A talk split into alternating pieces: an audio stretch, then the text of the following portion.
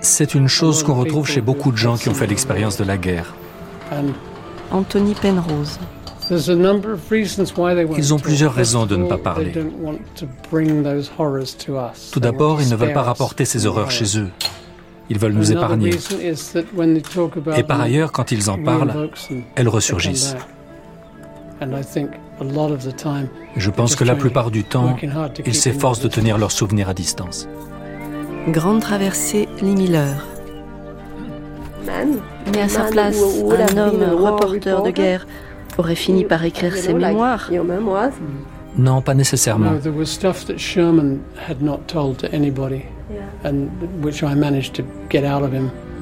Il y a des choses que Sherman n'avait racontées à personne et que j'ai réussi à lui extirper parce que j'ai passé um, des heures à bavarder sans fin avec lui. C'est un moment très spécial quand quelqu'un accepte de dévoiler l'intimité de ces choses. Uh, Ça n'arrive pas si souvent.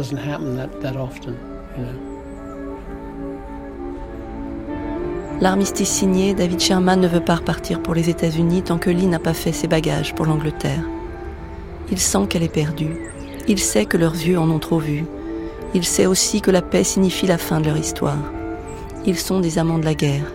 Il lui conseille de repartir à Londres pour y retrouver Roland. Tout au moins devrait-elle lui écrire, ce qu'elle n'a pas fait ces derniers mois. Roland chéri, je ne t'ai pas oublié. Chaque soir où j'ai eu le temps de t'écrire, je me suis dit que le lendemain, je connaîtrais enfin la réponse. Ou bien ma dépression aurait disparu, ou que mon exaltation serait tombée, ou je ne sais quoi encore. Bref, que je pourrais tenir des propos plus cohérents, porteurs d'une sorte de décision. Rester ici ou rentrer, vaincu, à la maison. Ce moment ne vient jamais. Tu connais ça depuis des années. Je suis toujours passé de ma diarrhée verbale à la constipation. Quand l'invasion a eu lieu, l'impact de la décision elle-même fut une formidable délivrance. Toute mon énergie et toutes mes opinions antérieures furent activées en même temps. J'ai fait du bon travail, conséquent, et je l'espère, aussi convaincant qu'honnête. Maintenant, je souffre d'une forme d'impuissance verbale. Quand il a fallu cesser d'avoir peur, tu sais combien j'étais trouillarde pendant le Blitz. J'ai été capable de le faire, et je l'ai fait, mais ce monde est un monde nouveau et désenchanteur. La paix dans un monde d'escrocs qui n'ont ni honneur, ni intégrité, ni honte n'est pas ce pourquoi nous nous sommes battus. Un matin de Noël, j'ai été réveillé par la nouvelle d'un assassinat, celui de l'amiral Darlan.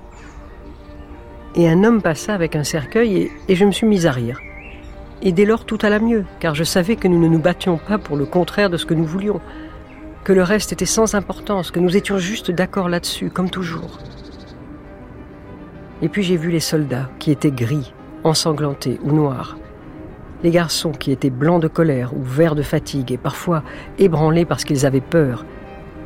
Je regrettais terriblement que cette guerre ne fût pas une guerre inutile. Et j'étais très en colère. Il y a vraiment beaucoup de groupes humains qui souffrent de ces mêmes symptômes de choc causés par la paix contre lesquels je suis en train de me battre. Et je ne veux rien dire des gars qui rentrent à la maison et s'aperçoivent qu'ils sont devenus dépendants de l'armée maternelle et bienveillante, ou qu'ils se sont détachés de leur propre femme, ou qu'ils sont devenus socialement inadaptés, ou ivrognes, ou misanthropes. Il s'agit seulement de l'impatience à l'égard de toute cette saleté qui nous entoure maintenant, comparée à la propreté et à la noblesse réelle de ces hommes sur la ligne de front, ou de ces hommes et de ces femmes qui faisaient les besognes infectes en pensant qu'ils aidaient à gagner la guerre, et des gens qui achetaient des bons du trésor pour que leur déshonorant gouvernement puisse durer après le remboursement de l'emprunt de guerre, et des familles qui sont toujours à court de rations parce que des salauds cupides aux appétits voraces et jouisseurs veulent avoir de la crème dans leur café. Dans aucun livre d'histoire, on ne rencontre une population plus désorganisée, dissolue ou malhonnête Ma chambre et mes affaires sont dans une pagaille désespérante. Et je suis incapable d'y mettre de l'ordre. Pourtant, tout cela pèse sur moi et me déprime tout le temps. Paul ne répond pas au téléphone, ni Picasso, ni Dora. La ville entière est en relâche, tout est fermé, non seulement parce que nous sommes en août, mais aussi à cause des célébrations de la victoire sur le Japon, qui s'ajoutent à l'Assomption. Je pars demain matin samedi à l'aube pour l'Autriche, avec appréhension et ennui. Dave est sur mon dos, attendant que je m'en aille parce qu'il sait que sans cela, je ne partirai jamais. Je t'aime. Lis. Lee n'enverra pas cette lettre. Elle ne connaît que la fuite en avant et part pour Vienne. Pendant une heure, j'ai regardé mourir un bébé. Il était bleu lorsque je l'ai vu. De ce même bleu sombre et terne qu'ont les nuits de Vienne, dégoulinantes de valse. De la même couleur que les oripeaux rayés des squelettes de Dachau de ce bleu imaginaire du Danube de Strauss. Moi qui trouvais que tous les bébés se ressemblaient. Mais c'étaient des bébés en bonne santé. Ceux qui meurent ont d'autres visages. Amy Penrose Boissan. Après que les nazis ont capitulé, elle devait rentrer, mais elle voulait pas. Elle restait en Europe parce qu'elle voulait trouver une raison pourquoi. Elle voulait trouver une justification pour tout ce qu'elle a vu. C'est pour ça qu'elle a continué, elle s'est poussée, elle est partie en, Hongrie, à Budapest, pour voir qu'est-ce qui s'est passé là. Elle est partie en Vienne et euh, elle a, tout ce qu'elle a trouvé là, c'est que euh, le marché noir, ils ont pris tous les médicaments des hôpitaux. Elle a écrit une, euh, pièce pour un manuscrit pour Vogue. Et sur ce qui se passe dans les hôpitaux des enfants. Et ça commence. For an hour, I watched a baby die. Pour une heure, j'ai regardé une, petite enfant en train de mourir. Mais Vogue, ils ont refusé de, de, mettre au magazine parce que là, c'est déjà janvier 1946 et, euh, et, tout le monde il voulait relancer dans la vie avant. Elle voulait oublier qu'est-ce qui s'est passé, mais elle a juste vu encore plus de souffrance. Elle laisse derrière elle les troupes américaines, s'enfonce vers l'est sous contrôle soviétique. En Hongrie, elle bute sur les démarcations d'une nouvelle guerre. Je fus emmené à Miskolc, capitale de la province, et pendant les quelques jours qui suivirent, je fus retenu à la commandanture locale.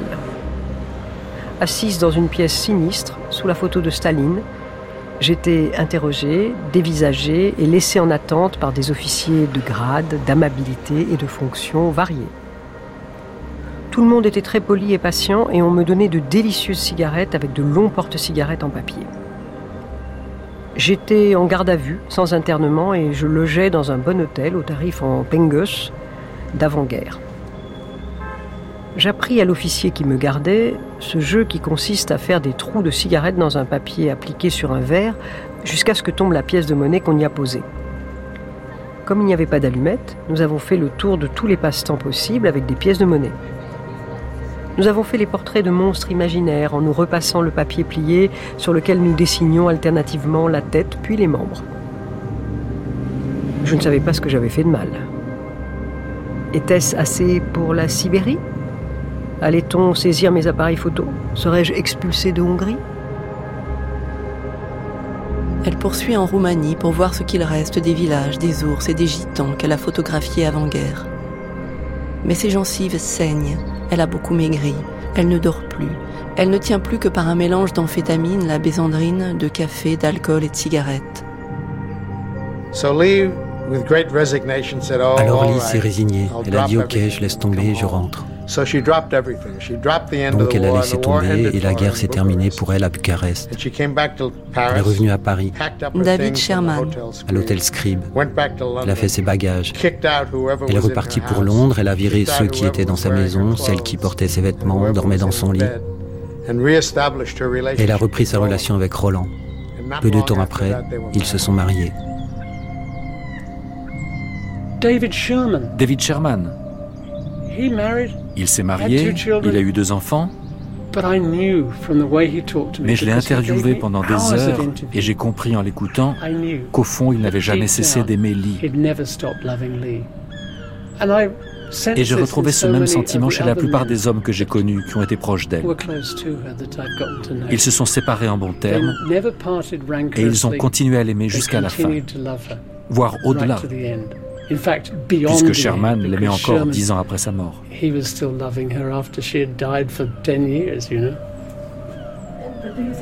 Mais pensez-vous qu'elle a été oubliée en tant que reporter de guerre aussi parce qu'elle était une femme? C'est une évidence. Elle n'a jamais accédé à la reconnaissance qu'elle aurait dû avoir de son vivant. Elle a été mise en avant de façon assez condescendante à son retour de la guerre. Vogue et Condé Nast l'ont mise sur le devant de la scène. Ils l'ont envoyée en Amérique pour une sorte de tournée de la victoire. Elle a vite compris que ce n'était qu'une mascarade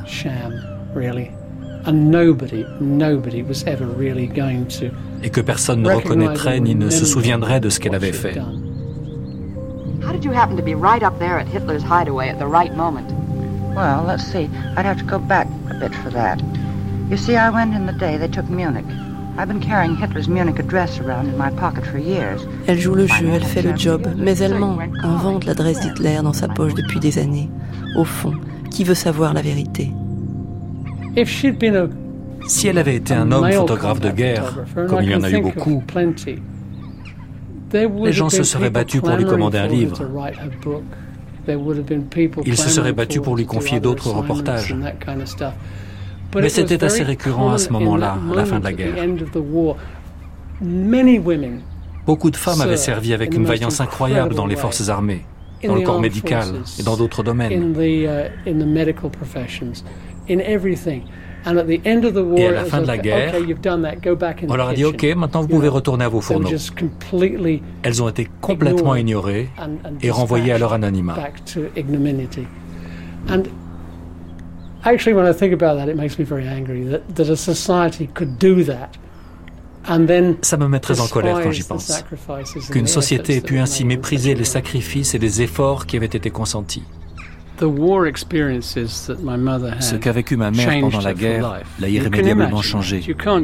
Vous vous doutez bien qu'on ne peut pas traverser un tel conflit et être témoin des horreurs des camps de concentration sans devenir quelqu'un de différent. Après la guerre, elle a eu beaucoup de mal à s'adapter à la paix. Il n'y avait plus d'objectif. Ce monde dans lequel tout était clairement défini et où chacun œuvrait à vaincre Hitler avait soudain disparu. Elle disait Nous voilà à nouveau dans un monde de crapules. Elle ne comprenait pas ce qui se passait. Et chez elle, ça s'est traduit par un sentiment profond de confusion et de désespoir.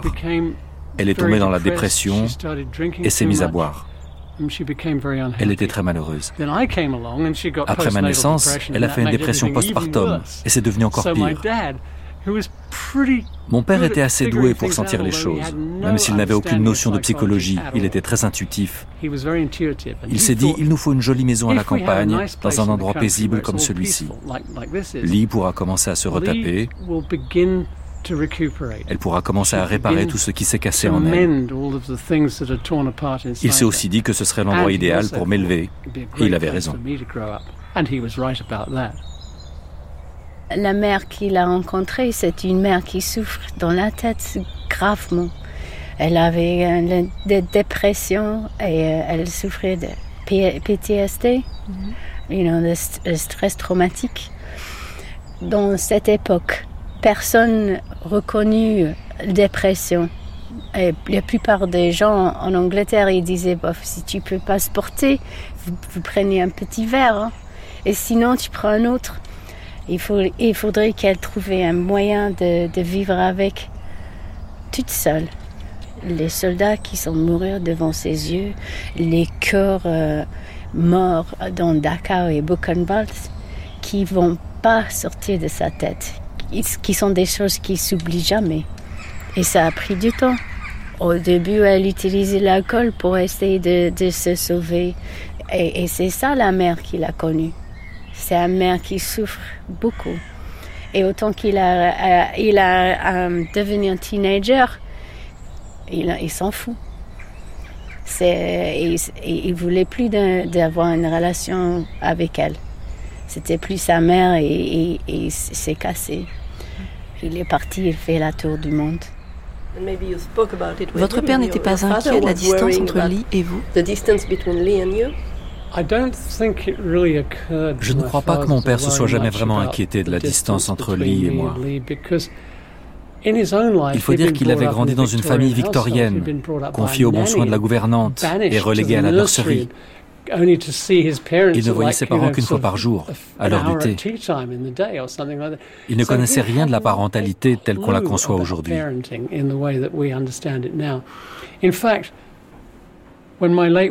D'ailleurs, quand mon épouse, aujourd'hui décédée, est tombée enceinte de notre premier enfant, il a été sidéré et un peu choqué de découvrir que je comptais assister à l'accouchement. Ça ne se fait pas, ce n'est pas correct. C'est une invasion de l'intimité féminine. Heureusement, mon épouse était très maternelle, tout comme sa propre mère.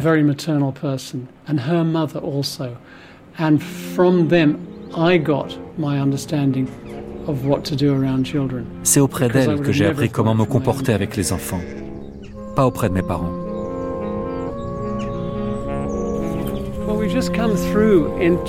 Nous nous trouvons maintenant dans un immense potager. À l'origine, il faisait partie du champ. Mais mon père l'a réquisitionné et il a tout de suite commencé à cultiver des quantités industrielles de légumes pour les recettes de lit. Comme vous pouvez le voir, on n'en utilise plus qu'un quart et c'est déjà beaucoup.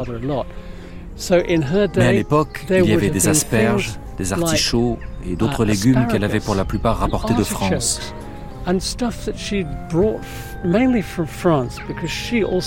Car elle était aussi très francophile. Ma mère avait beaucoup d'affection pour ce jardin. Elle s'est intéressée au sujet et elle a fini par devenir assez calée.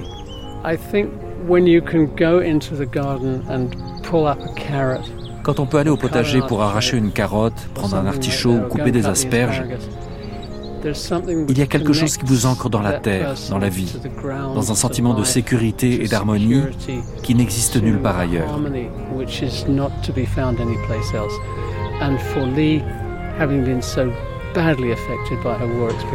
Pour Lee, qui avait été si durement affecté par la guerre, c'était précieux. Pour son anniversaire, 50e anniversaire, elle s'est donné un cadeau, elle s'est envoyée en, Paris pour étudier euh, cordon bleu pendant six mois. Elle est revenue, elle a dit je hais la, le cordon bleu, mais je veux me relancer dans, la cuisine gastronomique. Et elle a fait au début des années 60, les articles qui sont commencés à sortir sur elle et sur comment elle était hôtesse euh, incroyable, que c'est, euh, ce qu'elle préparait, c'était un peu surréaliste quand même. Hein. Une de ces, ces plats qu'elle a fait qui sont très bien connus, c'est dessins qui sont des faits de chou-fleur, qui sont couverts avec une sauce euh, rose mais c'est comme une mayonnaise mélangée avec un purée de tomates. Et, mais elle, elle, faisait des autres choses comme euh, spaghetti bleu. Et voilà.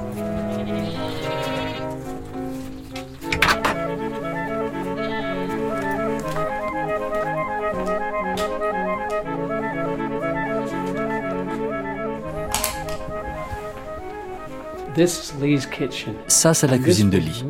C'était un endroit particulièrement important pour elle.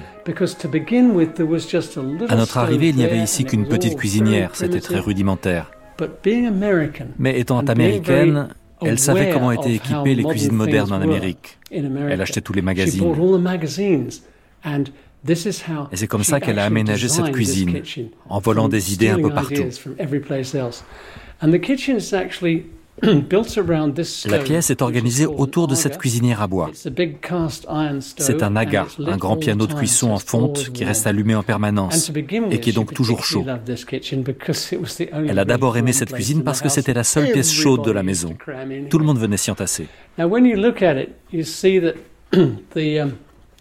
Si vous regardez bien, vous verrez que les éléments ont été faits sur mesure. À l'époque, on n'allait pas acheter ces éléments chez un cuisiniste pour les assembler ensuite chez soi. Tout ça a été conçu par un architecte et construit par un professionnel, quelqu'un qui agençait des magasins. La façon est extraordinaire. Les surfaces sont en formica. C'était un matériau tout à fait nouveau et moderne dans les années 50.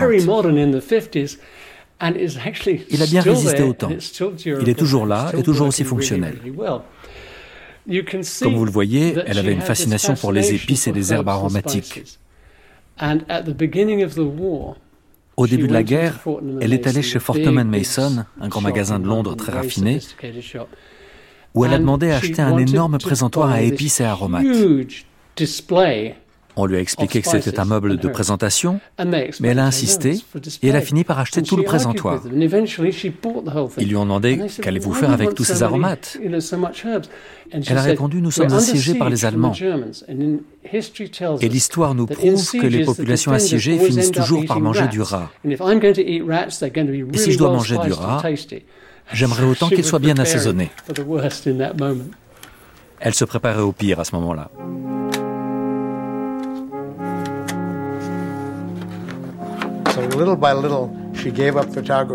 Petit à petit, elle a abandonné la photographie. Toutes ces images ont disparu dans des boîtes à chaussures mises au grenier. Et personne ne savait où c'était. Tout le monde pensait qu'elle avait tout bazardé, ses négatifs, ses planches contact. Ce n'est que des années plus tard, après sa mort, que son fils Tony les a retrouvés. Tony a retrouvé ses photos dans le grenier. Il s'est demandé ce que c'était. Il a interrogé son père. Sais-tu quelque chose de ces photos Et son père a dit oui, c'était une grande photographe. Et c'est alors que le grenier recrache tout. Le siège de Saint-Malo, Paris libéré, les nuits gelées d'Alsace, les camps de la mort, les SS suicidés après un toast, des textes, des photos. Quand je rentrais à la maison, je trouvais ma mère avec les négatives, avec les gants blancs des archivistes, en train d'arranger et de voir. Euh, parce que quand ils ont trouvé les, les, les, négatifs, les photographes, les manuscrits dans, le grenier, ils étaient en complet désordre. Il en avait dans une boîte des photos de quand elle était manga, mélangées avec le manuscrit de Saint-Marlowe.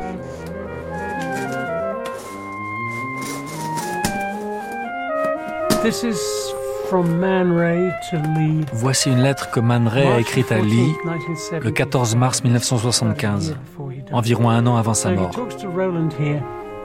Il parle à Roland d'une exposition en cours et évoque différents détails professionnels.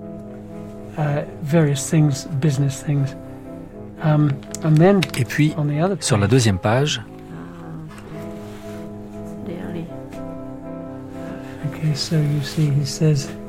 vous voyez, il écrit Je suis cloué dans ma petite retraite, incapable de marcher, et le médecin semble essayer tous les médicaments disponibles auxquels je suis complètement allergique, mais pas à mes amours, comme toi.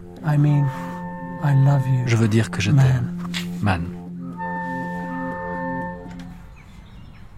Et ça a pris dix ans pour l'arranger, pour faire un peu de sens de ce qu'ils en avaient euh, pour essayer de commencer à travailler avec. alors, le premier, disons, de, de, ma vie, c'était, je croyais que tout le monde, ils avaient des mères qui mettaient des, des gants. Je croyais que, que, ma mère, elle était très, euh, elle était bourgeois parce qu'elle met des gants blancs dans la maison, à la maison. Et euh, un des les plus beaux de souvenirs que j'en ai de cette là c'est quand mon père il nous a appris comment on fait des rhéographes, comme Man On est parti dans les, bois ici, on a trouvé des feuilles qui sont un peu abîmées avec des trous. Et on a mis des trucs sur le papier, on les a exposés à la lumière et on a c'est comme la magie. Hein. quand je mets dans les chemiques, je veux voir l'image qui sort. Et alors on a adoré.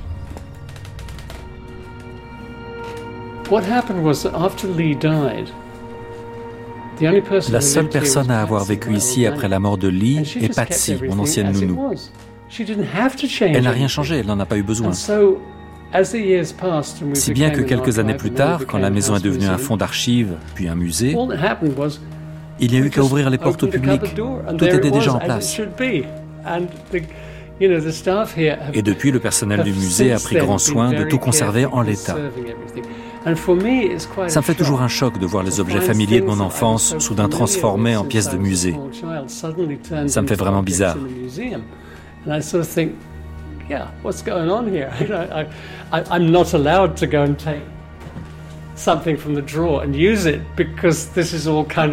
Je ne peux pas prendre quelque chose dans un tiroir et l'utiliser parce que tout ça appartient désormais au musée. Thames Hudson commissioned me Thames Hudson m'a commandé les vies de Lee Miller. Ils avaient entendu parler de ce qui se passait, ils sont venus me voir et ils m'ont dit on veut un livre sur Lee, qui pourrait l'écrire? Après en avoir longuement discuté, j'ai fini par leur proposer de le faire moi-même. À ce moment-là, je voulais aller plus loin, je voulais aller au fond des choses. Et c'est ce que j'ai fait. Ça m'a pris environ trois ou quatre ans. Dans le cadre de mes recherches pour le livre sur Lee, j'ai passé presque deux mois aux États-Unis à retrouver des gens, à aller les voir et les interviewer.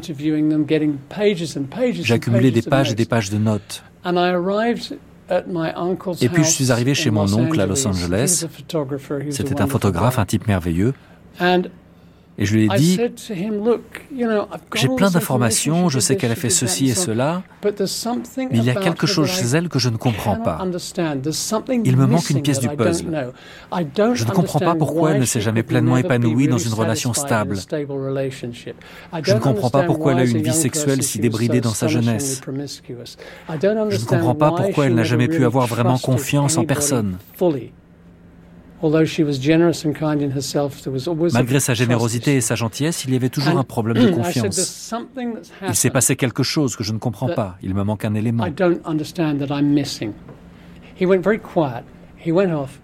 Il est devenu très silencieux. Il a quitté la pièce. Um, Cinq minutes plus tard, il est revenu en disant Je viens de parler à ta tante.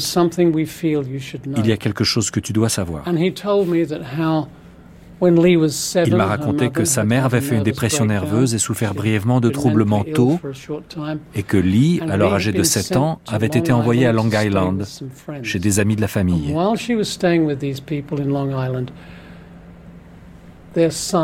Pendant qu'elle était chez ces gens, il y avait également dans la maison leur fils ou un autre jeune cousin qui était marin. Il travaillait sur un bateau transatlantique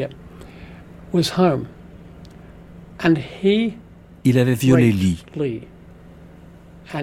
Et ce faisant, lui avait transmis une blénorragie. Ça avait été un événement terrible. Et la famille avait aussitôt resserré les rangs. Elle s'était refermée sur elle-même.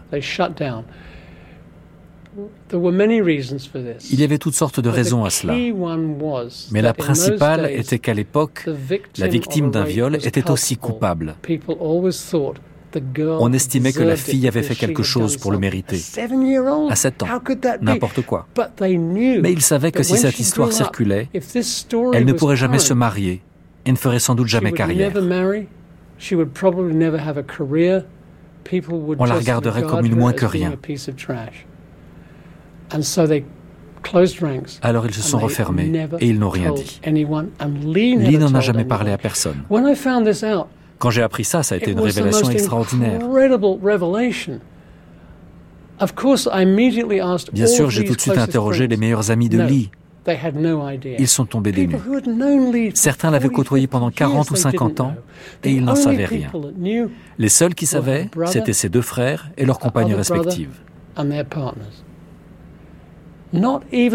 Même mon père n'était pas au courant. Quand je lui en ai parlé à mon retour, il était stupéfait. Il était absolument stupéfait. Parce que comme moi, Il a enfin compris d'où venaient ces troubles dissociatifs. Il a compris d'où venait cette distance, cette partie d'elle qui restait inatteignable. Pour les hommes, c'était fascinant. Ils ont tous essayé de combler cette distance sans jamais y arriver. Elle n'a jamais révélé son secret à personne. Quelle aurait été ma vie en tant qu'enfant de Lee si ça n'était pas arrivé? C'est une question intéressante. J'ai découvert toutes sortes d'informations sur ce qu'elle avait vécu pendant la guerre, sur son viol, sur sa vie en Égypte, etc. Tout le monde voulait me raconter à quel point elle était courageuse et généreuse, me dire comment elle avait amélioré la vie des autres. Ce n'était pas la personne que je connaissais. La personne que je connaissais faisait une crise de nerfs à chaque fois qu'elle devait prendre le train pour Londres. Qui était cette personne? Ce secret a poussé Lee à internaliser le traumatisme. Et je suis sûr que c'est en grande partie de là que viennent les troubles dissociatifs dont elle a souffert par la suite. Les enfants affrontent ce genre de choses en se coupant d'elles, en les repoussant dans un coin de leur tête. Mais bien sûr, le traumatisme inexprimé est encore là, et il sera toujours là les parents de Lee ont essayé de faire quelque chose. Ils l'ont emmené voir un psychiatre. C'était une démarche très inhabituelle à l'époque. Ça prouve qu'ils se souciaient d'elle et qu'ils étaient plutôt progressistes. Malheureusement, ils ont choisi un psychiatre qui était lui-même totalement cinglé. Il a conseillé à Lee de banaliser le sexe. Il lui a dit que ce n'était pas plus important que de boire une tasse de thé avec quelqu'un et que la chose vraiment importante dans sa vie, c'était l'amour. Comme elle n'avait que 7 ans, ça ne lui était pas encore arrivé. Mais un jour, tu tomberas amoureuse et ce sera le plus beau moment de toute ta vie. Et ce jour-là, tout ira bien. Plus tard, à l'adolescence, Lee est tombé amoureuse. Il s'appelait Brad et tout le monde l'appréciait. C'était le petit ami dont tous les parents rêvent pour leur fille. Il était sérieux, il était beau, c'était un gentil garçon. Un jour, ils sont allés faire du canot sur un lac et Brad est tombé à l'eau. On ignore comment c'est arrivé, mais il est mort sur le coup. Personne ne savait qu'il souffrait d'un problème cardiaque. À l'instant où il a touché l'eau, c'était fini. Pour Lee, ça a été un moment terrible. Elle a vu le garçon qu'elle aimait mourir sous ses yeux. Et par une étrange ironie du sort, ce drame s'est répété quelques années plus tard, alors qu'elle partait pour l'Europe. Le jeune homme s'appelait Argyle. C'était un pilote instructeur. Il a survolé le bateau au moment où elle quittait Manhattan pour larguer des pétales de rose rouge sur le pont. Puis il est retourné à l'aérodrome et l'un de ses élèves est monté dans le cockpit. En temps normal, les élèves volaient à l'avant. Mais cette fois, le type est monté derrière. Quelque chose s'est mal passé. Il a bloqué les commandes et Argyle n'a rien pu faire. L'avion s'est écrasé et il est mort. Je pense que ça a été pour elle un puissant avertissement contre l'amour.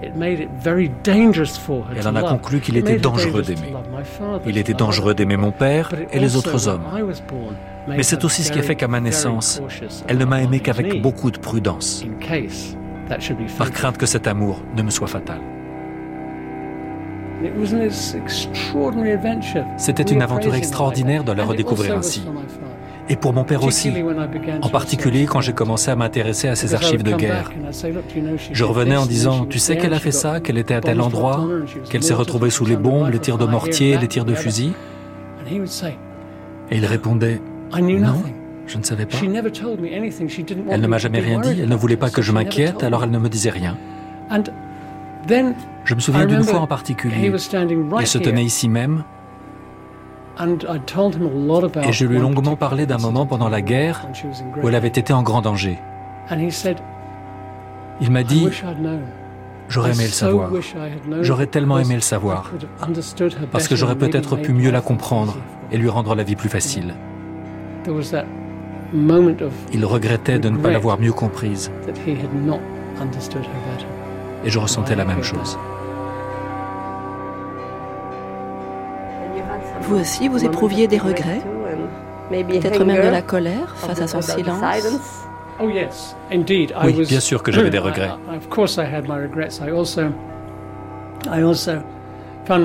Et je lui en voulais aussi de ne pas m'avoir inclus dans sa vie, de telle sorte que je puisse apprendre tout ça sans avoir à reconstituer les pièces du puzzle, photo par photo, après sa mort.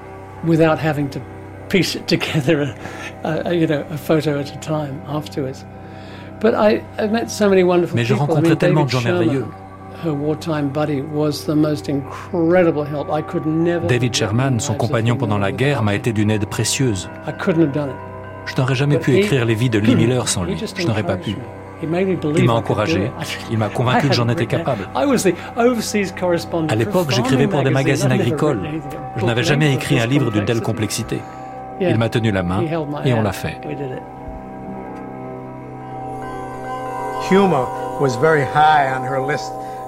L'humour était très important pour elle en photographie. L'incongru est la base de l'humour.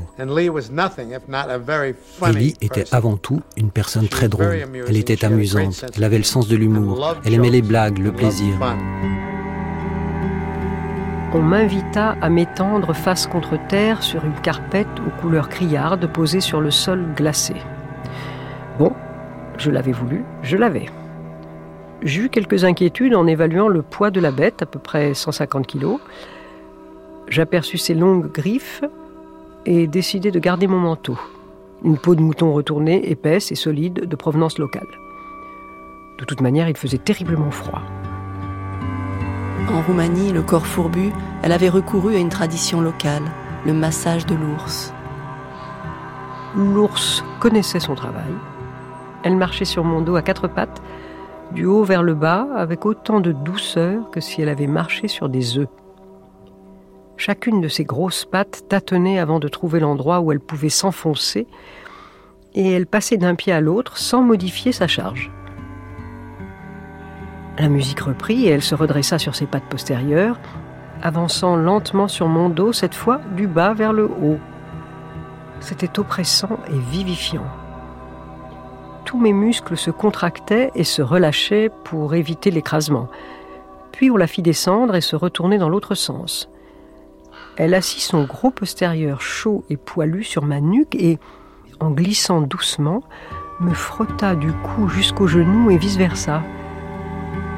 Je me sentis merveilleusement bien après coup. Mais c'était la fin du voyage. There is no il ne fait aucun doute que le traumatisme subi dans son enfance a conditionné sa vie. Hilary Roberts.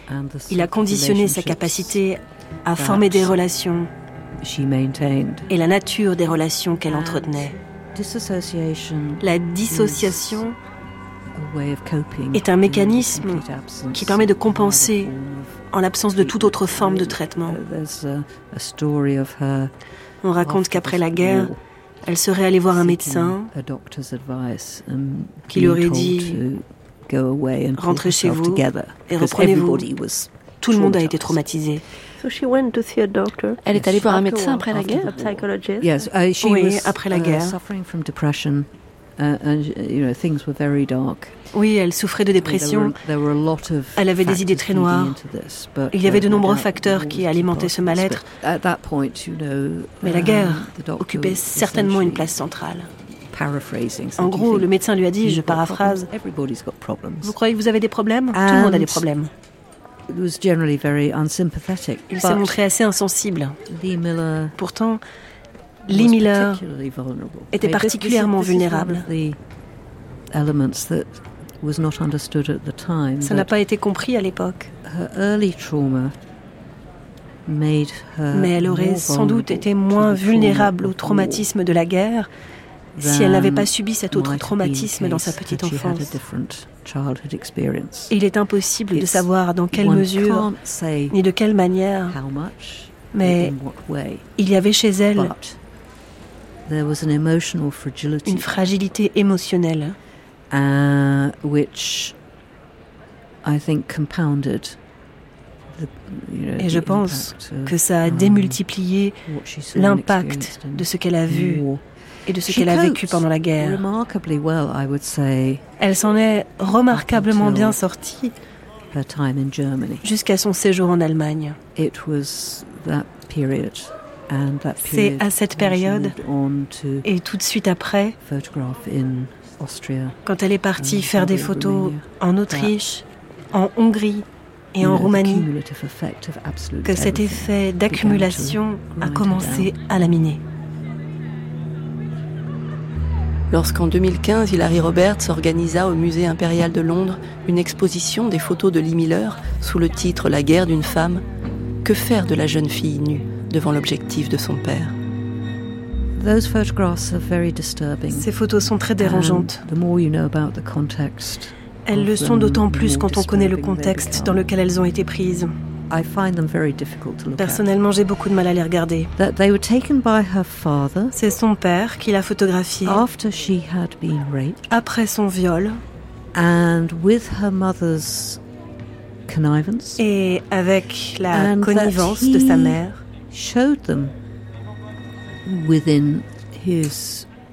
Il était membre d'un club exclusivement masculin. et c'est dans ce cadre qu'il les a montrés.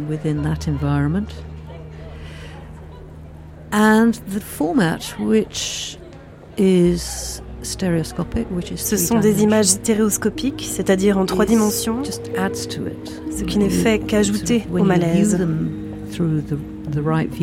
Quand on les regarde avec une visionneuse adaptée, on est littéralement projeté dans la pièce. On devient acteur de cette objectivation de sa fille. C'est une forme d'exploitation. Ces photos sont de très mauvais goût. Il me semblait important d'en inclure une dans l'exposition pour que les gens puissent cerner le problème. Um, Mais je le répète, nous nous sommes longuement interrogés sur la nécessité de le faire et sur la façon dont on le ferait. Il nous a semblé qu'on ne servirait pas son histoire en éludant purement et simplement le sujet. Mais ça n'a pas été une décision facile. Lee elle-même n'avait aucun problème avec la nudité. On ne peut pas affirmer avec certitude que c'était une conséquence de ce qu'elle avait subi dans son um, enfance. Um, Mais ça paraît probable parce qu'elle a fait très tôt une psychothérapie visant à dissocier ce qui lui était arrivé de son apparence physique.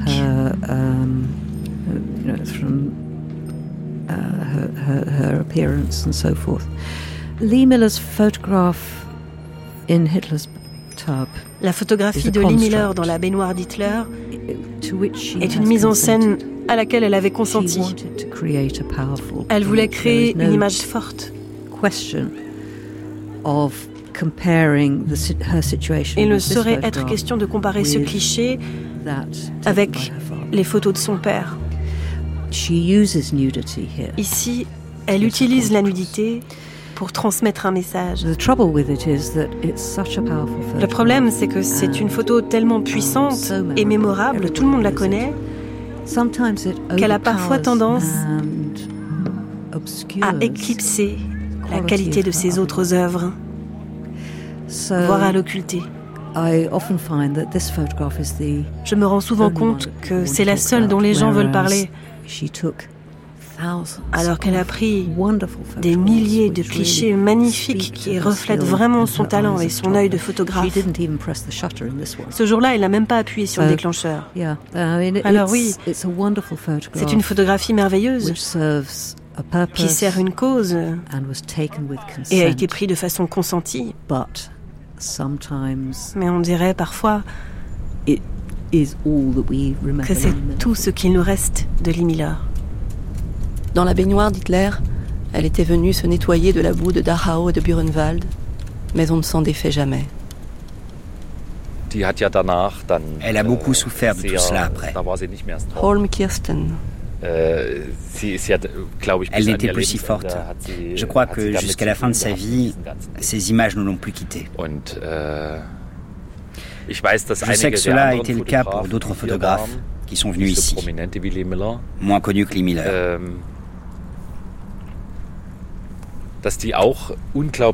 Ils ont été habités par tout cela durant toute leur vie. Beaucoup de photographes qui étaient ici, et, aussi des GI, n'ont même pas développé leurs photos. Ils les ont posées dans le grenier et ce sont leurs petits-enfants qui les ont retrouvés il y a quelques années. Certains nous en ont envoyé une partie en nous disant que leur grand-père ne leur en avait jamais parlé. Beaucoup de photographes de l'armée ont fait tout autre chose par la suite. Il y en a un, par exemple, qui photographiera ensuite Marilyn Monroe ou d'autres jolies femmes. C'est une telle cassure psychologique qu'on se dit j'ai vu des choses tellement horribles que désormais je ne veux plus photographier que de belles choses. Mais tout cela, ce ne sont que des suppositions ou des interprétations. Certains parfois se demandent si Lee Miller, qui plus que tout autre a photographié ici les tortionnaires, ne chassait pas ses propres démons.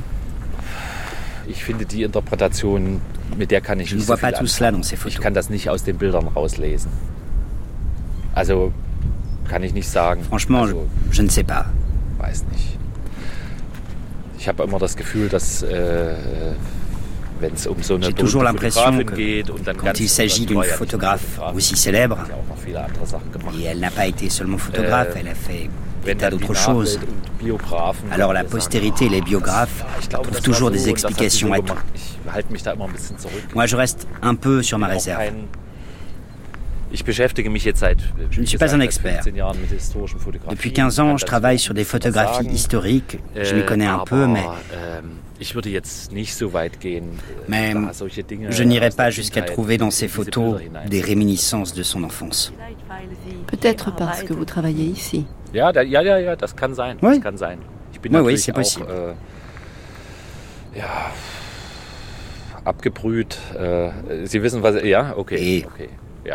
J'ai développé une sorte de carapace. Ce n'est pas possible autrement.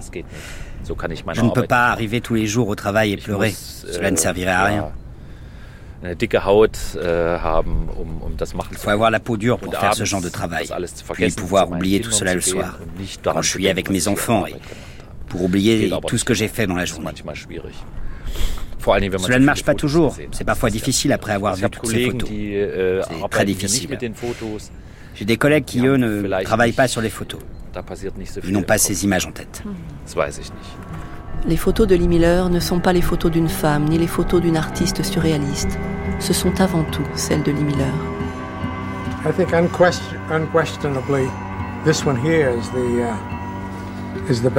Celle-ci est sa meilleure uh, photo. Elle l'a prise pendant sa première mission. Un hôpital de campagne en Normandie, juste derrière Omaha Beach, trois ou quatre semaines après le débarquement. Ça raconte la guerre mieux que n'importe quelle image. Elle était presque une grande photographe de guerre. Et je dirais qu'elle était une grande photographe surréaliste. Elle photographiait l'extraordinaire, ce qui est contradictoire. Elle avait l'œil pour ce qui est contradictoire. Elle avait l'œil surréaliste pour la photo.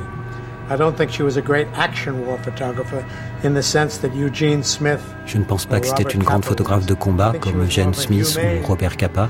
Je pense que c'était une photographe de l'humain. Lee Miller is quite popular in this country. Lee Miller est très appréciée dans ce pays aujourd'hui. Mais pendant de nombreuses années, elle était plus ou moins tombée dans l'oubli. Ça vient en partie de ça qu'à la fin de la Seconde Guerre mondiale, alors que ses reportages l'avaient rendue très célèbre, elle a arrêté la photographie et s'est retirée dans sa maison du Sussex. À partir de là, elle n'a plus que très rarement évoqué ses souvenirs et cette période de sa vie. Son travail s'est petit à petit estompé des mémoires, à tel point que son propre fils était à peine conscient de ce qu'elle avait accompli. Il y a encore de vastes régions du monde où elle a travaillé et où personne ne la connaît. C'est vrai aussi en Amérique. L'année dernière, j'ai eu le privilège de parler de l'œuvre de Lee Miller devant un auditoire d'historiens de l'armée. Et ils n'avaient jamais entendu parler d'elle. Sa réputation et l'intérêt du public pour son œuvre ont énormément progressé ces 20 ou 30 dernières années.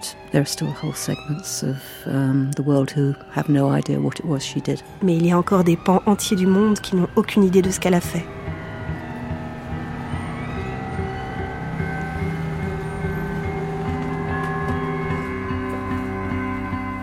Je vois que vous êtes ennuyé parce que je ne vous parle pas beaucoup de Lee Miller. Mais c'est que je peux pas. J'ai dû entendre parler hum, d'elle, mais quand j'étais à Paris, tu vois, récemment, enfin récemment, non, peut-être il y a 10-15 ans. La photographe Christine Spengler a couvert de nombreux conflits sans jamais avoir entendu parler de Lee Miller. Je crois que j'ai couvert 14 conflits. Ça, ça, les gens disent c'est un peu comme Lee Miller. Euh, cette photo, je suis sur le trône de Saddam Hussein et Miller dans la baignoire de Hitler. Les gens comparent un peu les deux. C'est dans les années 90, après plus d'une décennie de classement et de recherche, que Tony organise les premières expositions des photos de sa mère. Sylvain Roumette veut aussitôt en faire un documentaire. Tout à fait par hasard, au cours d'un voyage aux États-Unis, à San Francisco, je me souviens, dans les années euh, peut-être 90, euh, il y avait une grande expo Lee Miller. C'est une des premières expos qui avait été montée par, euh, par Tony Penrose et qui circulait un peu à travers le monde. Et moi j'ai vu cette expo parce que j'allais voir les expos photos sans connaître rien du tout de Lee Miller. J'avais été complètement fasciné. Voilà, je m'étais dit il y a quelque chose à faire autour de, autour de ce personnage.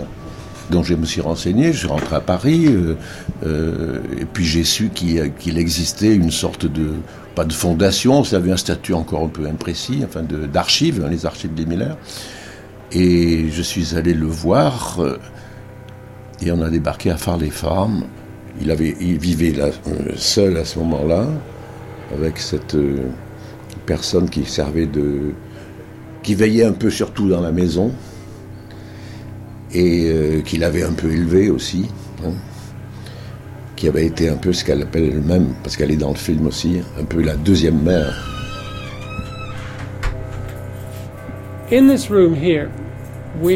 Dans cette pièce, nous avons le premier portrait que Roland a fait de Lee Miller. C'est un tableau assez petit, une huile sur toile.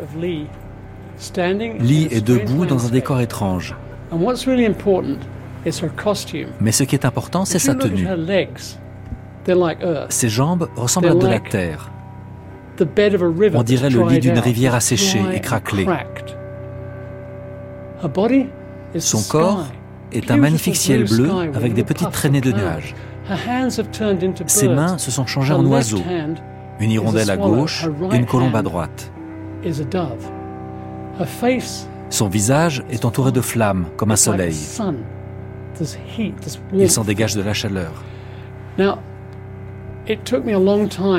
J'ai mis très longtemps à comprendre cette métaphore, car il y a généralement une métaphore dans les tableaux de Roland. Ici, il dépeint la personnalité de Lee. Il y a la terre, l'air et le feu, mais pas l'eau. J'y reviendrai dans un instant. Ses jambes sont de la terre. Lee avait les pieds sur terre, c'était quelqu'un de pratique, qui savait prendre de bonnes décisions. Et donc oui, on a des jambes de terre. Mais n'oubliez pas qu'elles sont asséchées, elles sont craquelées. Le ciel, oui, il est magnifique, mais elle n'est pas là. Roland savait que Lee souffrait d'une dissociation sévère. C'est un terme médical qu'on utilise pour les gens qui ne vivent pas vraiment dans leur corps. C'était certainement dû à un traumatisme dont il ignorait la cause, parce qu'il ne savait pas que Lee avait été violée à l'âge de 7 ans et qu'elle avait alors contracté une maladie vénérienne, une blénorragie. C'était en 1914, avant l'invention des antibiotiques. Elle a donc été obligée de vivre avec cette maladie pendant au moins 10 ou 12 ans avant d'avoir accès à un traitement efficace. Ça a été un traumatisme très profond. Et face à ce genre de traumatisme, les enfants ont recours à la dissociation. Ils s'évadent de leur corps. Les gens qui ont connu Lee pendant la guerre évoquent souvent son incroyable courage, comme si le fait de survivre à un événement comme celui-ci permettait de survivre à beaucoup d'autres choses. En même temps, si vous ne vivez pas dans votre corps, personne ne peut vous tuer. Mais je vais peut-être trop loin. Son visage représente le soleil, le feu. C'est la chaleur de sa personnalité et la fulgurance de son intellect, car elle était intellectuellement très brillante. Elle était belle, mais aussi intelligente. Et c'est ce qui lui a permis d'aller loin. Ça a été la clé de son succès. Il y a la terre, l'air et le feu, mais il n'y a pas l'eau. Pourtant, si vous regardez bien, vous verrez des entonnoirs en bas à gauche du tableau. Je crois que Roland a mis ces entonnoirs pour permettre à l'eau de s'écouler sans danger. Parce que les émotions des autres mettent les personnes dissociées mal à l'aise. L'eau peut donc être évacuée. À l'arrière-plan, le décor évoque l'Égypte. Dans l'ombre, en haut à droite, on distingue une pyramide. Et pour finir, il y a ses mains qui se changent en oiseaux. L'hirondelle, il se trouve que les hirondelles vivent en Afrique du Nord et qu'elles viennent ici en Angleterre au moment de leur migration. Je crois que Roland espère qu'elle viendra vivre ici et qu'elle fera son nid chez lui. Quant à la colombe, vous vous souvenez de l'histoire de l'arche de Noé? La colombe s'éloigne de l'arche, disparaît à l'horizon, puis revient avec un rameau d'olivier. Noé comprend que la terre ferme n'est pas loin. Lee était curieuse et elle était fidèle. Comme la colombe, elle voulait explorer des horizons lointains pour apporter ensuite ses découvertes à ses amis. Je trouve cette analogie merveilleuse.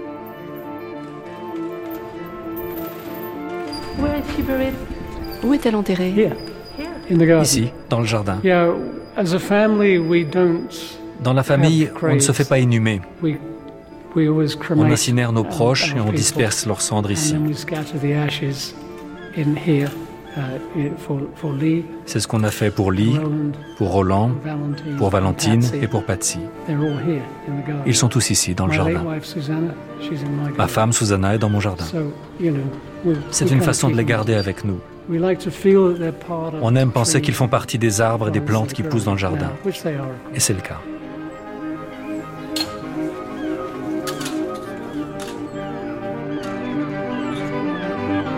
C'était le cinquième épisode de La Grande Traversée Lee Miller, avec Anthony Penrose, Holm Kirsten, Amy Penrose-Boissan, Hilary Roberts, Christine Spengler, Sylvain Roumette et les voix d'Evelyne Guimara, Laurent Lederer, Clara Chabalier, Joachim Salinger.